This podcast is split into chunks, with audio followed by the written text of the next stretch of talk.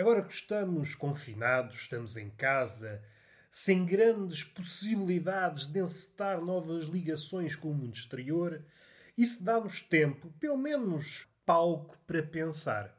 Não é que pensemos, pelo menos falando no meu caso, não é que eu me abalance para grandes pensamentos e que resulte grande coisa. Não há nada de satisfatório neste exercício cognitivo. É aquilo que é. Os mais habituados a este podcast poderão adivinhar a qualidade do pensamento que sai desta cabecinha, principalmente nos dias que correm.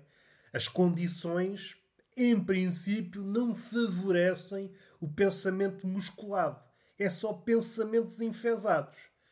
Ainda assim, tenho tentado por tudo, dado que tenho algum tempo para pensar, e cheguei à conclusão, quanto a mim, minimamente razoável, dado as minhas limitações em matéria de miolo, que aquilo que me falta verdadeiramente na vida, e sobretudo agora, é uma massagista.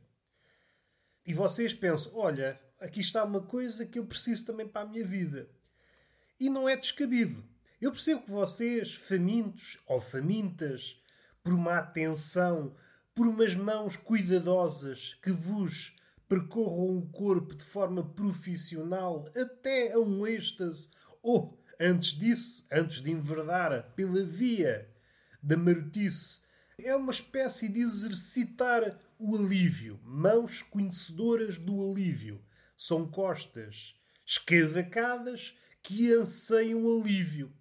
Como estamos em casa, não é de estranhar que passemos mais tempo, quer deitados, eu falo por mim, eu que era um menino que acordava cedo todos os dias, dou por mim a acordar muito mais tarde do que é costume, como se fosse um festivaleiro acabado de chegar a casa após um mês de folia, todo escavacado, e em vez de dormir, hiberno. É o que eu faço. Hiberno, que não é assim tão inusitado quanto isso visto ao espelho, eu sei que não sou muito distante de um urso.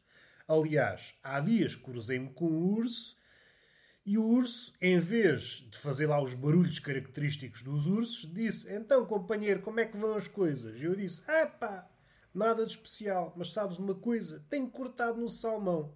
O salmão está caro, uma pessoa está em confinamento, não há condições monetárias para comer salmão. Vem comigo até à Rússia, vamos dar bufetadas em salmões. Eu, é pá, não me chames para isso, não me chames para isso. Vamos a pé até à Rússia para apanhar salmão. É pá, isso dá muito trabalho, prefiro comer atum enlatado. O urso até olhou para mim, enlatado, tá, mas é parvo. Nós passamos muito tempo deitados e muito tempo sentados ao computador. E só de pensar que tínhamos a possibilidade de ter ao nosso redor mãos disponíveis para o alívio, isso encher-me de esperança. Uma pessoa até acordava com outro ânimo. Esta é uma visão um pouco teatral, um pouco teórica, um pouco fantasiosa. Se formos um bocadinho mais realistas, vamos perceber que a massagista ou massagista sofrerá do mal de outras profissões. Aquele ditado que diz em casa de ferreiro espeto de pau provavelmente aplicar-se à massagista. A massagista. Vamos esquecer estes tempos de pandemia, pensar que ela trabalhava aí por fora. Quando chegava à casa, a última coisa que ela quer fazer é trabalhar. E no caso dela, massagem. E aquilo que parecia inicialmente uma relação saudável, com vista uma espécie de alívio corporal, na realidade, seria uma pessoa que, chegada a casa, não queria passar as mãos em ninguém. É trabalho é trabalho, conhaque é conhaque. E chegada a casa, era só conhaque. Então estou lixado. Imaginando que há uma relação entre mim e essa massagista, mesmo que haja essa possibilidade de a massagista chegar a casa e ofertar-me uma massagem, meu amigo, meu companheiro, como é que correu o dia? Correu bem. E o teu também. Então vou fazer-te uma massagem. Tu estás mesmo a precisar. E fazia uma massagem. O resultado de uma massagem, segundo ouvi dizer, é provocar-nos um alívio. Um estado próximo àquilo que atingem os monges, que é a beatitude. O estado de paz máxima. E depois há aqueles vídeos, naqueles sites marotos, em que a massagem acaba, dá ali uma guinada para um terreno também satisfatório, pelo menos quanto a mim. E o que é que eu quero mais apontar? É que, estabelecida esta relação, podia hum, inquinar o propósito da massagem. Nós sabemos como é que são as relações amorosas. Todas as relações que se prolongam no tempo, inicialmente é tudo delícias, tudo perfumes, e às tantas o perfume vai criando cardos, vai criando espinhos. Há uma espécie de espinhos no perfume. Há um lado mau que se revela a partir de um determinado momento. Lado mau se formos um bocadinho infantis, lado realista se formos um bocadinho mais adultos. Seja como for, pica.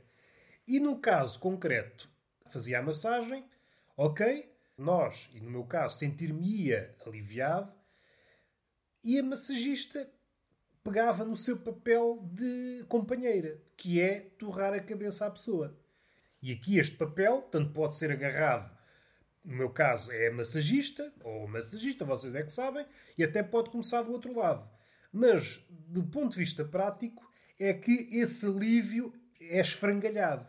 Estavam aliviados, começam a discutir, tensão. Olha, volta a tensão toda. É como se não tivesse existido massagem. E bem vistas as coisas, para que é que eu preciso de uma massagista que produz-me alívio, mas depois provoca-me tensão? É como se não tivesse acontecido nada. A não ser que nós enverdemos pelo trilho saudável da masculinidade tóxica. Não fiz nada, fiz marotice. E optemos por dizer: epá, não fales comigo após a massagem, deixa-me fruir deste alívio. Queres introduzir tensão no meu corpo? na minha cabecinha, salvo seja, esperas um bocado. Deixa que esta paz se apodere de mim. Se fosse assim, está bem. Perceberia algum ganho. Agora, se fosse uma coisa logo a seguir à outra, então não quero massagista para nada. Vamos respirar fundo. Acabámos o tema da massagista. Vamos para um tema não menos importante, que é a carriça. O que é que uma massagista tem a ver com um pássaro? Não tem nada a ver, mas é o que me ocorreu. E as coisas que me ocorrem não posso desperdiçá-las.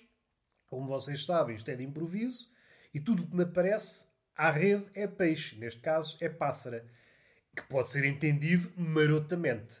E se foi entendido marotamente, suspeito que esta ideia, ou este rol de ideias que estão a brotar, estão no início, concedeu-vos um sorriso. Vocês já estão a sorrir. Ai, o rapaz é tão maroto, tão maroto. Então agora diz que tudo o que vem à rede é pássara. Ai, que maroto que ele é. Vamos voltar à carriça. A carriça é um pássaro. Não vou dizer que é espetacular porque não é. Mas também não vou dizer que é mau porque não é. Até porque o pássaro, bem vistas as coisas, se elogiarmos a sua capacidade de voo, então são superiores ao homem. Que o homem, bem lá no fundo, fez esta caminhada. Não sabemos muito bem o que é, não sabemos se é a idade das pedras 2.0. Isto é uma graçola que correu mal, mas vocês percebem. Está tudo ao soco, está tudo à bastonada, está tudo. E esta bastonada e ao soco é um soco. Pode ser real, sim senhor, também há. Também faço apologia disso, quando é caso para isso. Mas eu estava mais a referir-me ao soco verbal, ao impropério, à indignação, ao enxovalho, ao equívoco, ao pedir desculpas, e agora, falando aqui em pedir desculpas, o pedido de desculpas não tem maldade em si mesmo. Quando em longe, devemos pedir desculpas caso a situação o exija. Mas há uma coisa que está a surgir em força nas redes sociais, que é fazer merda, pedir logo desculpas, e é um pedido de desculpas que é como se a pessoa fizesse aquilo que os monges levam anos a fazer, que é encontrar o perdão, perdoar-se a si mesmo conseguem aquilo em horas. Que é espetacular. Do ponto de vista espiritual, houve aqui um avanço estúpido. Mas não vamos por aí, não vamos pela senda da hipocrisia. Vamos pela senda de alguém que comete um erro, essa pessoa dá um pedido de desculpa. Vamos supor que os demais, os demais aceitam um pedido de desculpa e essa pessoa que errou uma primeira vez vai errar uma segunda que pediu desculpa que diz que não vai fazer de novo, falo. Epá, é tão engraçado. É como se houvesse aqui um lado maquinal nisto tudo. Nesta coisa do pedir desculpa, nesta coisa que Fazemos qualquer coisa, podemos acertar ou errar, errar. Se magoa o outro, pedimos desculpa e tentamos melhorar. Agora, se erramos, pedimos desculpa e continuamos na mesma, há aqui qualquer coisa que está a funcionar mal. Há aqui um lado maquinal que é errar. Temos que pedir desculpa, caso contrário, pode ser pior, mas continuamos a agir como se nada fosse. E isto faz-me assim uma certa comichão. Mas não é por aí que nós vamos.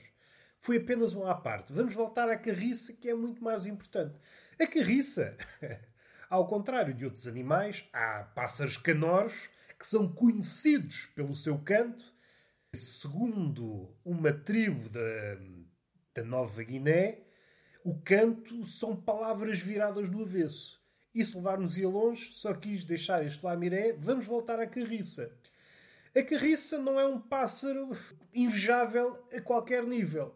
Não tem um canto por aí além, não voa por aí além, não tem nenhuma qualidade por aí além.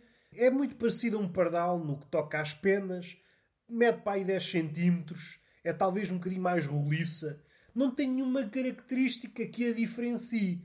E isto, à primeira vista, pode parecer triste, mas numa leitura mais demorada, faz com que ela seja o rei dos pássaros. E porquê o rei e não a rainha? Porque no folclore há esta inversão. Daí que no carnaval os homens gostem de vestir de mulheres, isso ainda recua mais. Recua mais, vai ao folclore primitivo e a carriça é um desses exemplos. Ela está plasmada como um, o rei dos pássaros. Porquê? Porque o falcão ah, voa até muito alto, é engaiolado. O papagaio consegue imitar as palavras dos seus donos. Os patos e outros semelhantes conseguem voar muito melhor que a carriça, sim, mas são comidos. E a carriça, que não tem carne, nem voa alto, nem canta por aí além, safa-se. E é por isso que é um dos pássaros que vivem em quase todas as latitudes do globo. Não é por isso, mas Ninguém anda atrás dela para a comer, para metê-lo numa gaiola, seja pelo canto, seja pelas suas penas bonitas. É um pássaro assim assim. É um pássaro assim assim. E é isso que faz com que ela seja o rei dos pássaros. Muito agradável este, este lado. E também há outras características que fazem com que ela eh, se espalhe. É um pássaro, talvez dos poucos pássaros, há de haver alguns, mas a carriça está em forte expansão, reproduz-se bem e, ao contrário da maioria dos animais atualmente que estão em declínio ou à beira da extinção, a carriça é como se nada fosse. Uma das características, além destas, que não atrai muito o homem, não tem nada que faça com que o homem anda cá, vou comer-te, anda cá, vou capturar-te porque és bonito ou cantas bem. Não tem nada, não tem nenhuma característica que faça com que o homem a aprisione. Uma característica que faz com que ela prospere é que nidifica em qualquer lado. Há relatos até que ela, se for preciso, nidifica numa caveira humana. Se for preciso. Pode ser numa árvore, pode ser num sítio qualquer. Não é como a maioria dos pássaros. A maioria dos pássaros é muito picuinhas no ninho. Ah, tem que ser ali naquela árvore em específico, tem que ser naquela altura específica, naquele penhasco, o penhasco é demasiado pequeno, assim não consigo nidificar. Ai, dou a volta ao mundo, vou nidificar no exato sítio onde nidifico todos os anos. E a carriça está-se a borrifar em qualquer lado, em baixo, em cima, no, numa caveira, em qualquer lado. Agora vamos dar um salto. Há aqui um lado do folclore ligado à carriça. Esse epito de rei dos pássaros. Havia, até há pouco tempo, na Irlanda e talvez nos outros sítios da Grã-Bretanha, mas acho que a tradição já caiu em desuso, que havia um dia, durante o ano, onde se caçava carriças. Era apenas uma. E normalmente eram as crianças que vestiam trajes malucos, ou pijama e etc, etc, como diz o nosso poeta Diogo Faro, e apanhavam uma carriça. Uma carriça, para quem não sabe, como eu há pouco disse, é um pássaro pequenito, 10 centímetros, parece que está todo inchado. Eu não sei se aquilo, o inchaço, é mesmo do corpo ou se é basófia e ela põe as penas para parecer maior. Estou desconfiado que é a segunda. Parece um pardal inchado. Fôssemos assim ornitólogos amadores, diríamos é um pardal inchado. É uma batida de crianças consistia a apanhar uma carriça. E assim que apanhavam uma carriça, matavam-na, punham-na hum, num pauzinho e as crianças simulavam que o peso da carriça era enorme. E então metiam a carriça, pássaro pequenito, numa carroça de bois e era como se estivessem a transportar um búfalo. Não me lembro qual é o, o nome, se isto tem um nome, se o costume tem um nome, mas era uma espécie de homenagem à carriça enquanto rei dos pássaros. Mas é engraçado perceber que essa falta de qualidades em comparação com outros animais, papagaios, canários, falcões, fez com que a carriça prosperasse. A carriça não tem nada disso. A carriça é apenas uma carriça. Nidifica em todo o lado e está-se a borrifar. Para grandes cantos, para grandes voos. Não é boa em nada. A carriça é um pássaro que não é bom em nada. E isso, isso é agradável.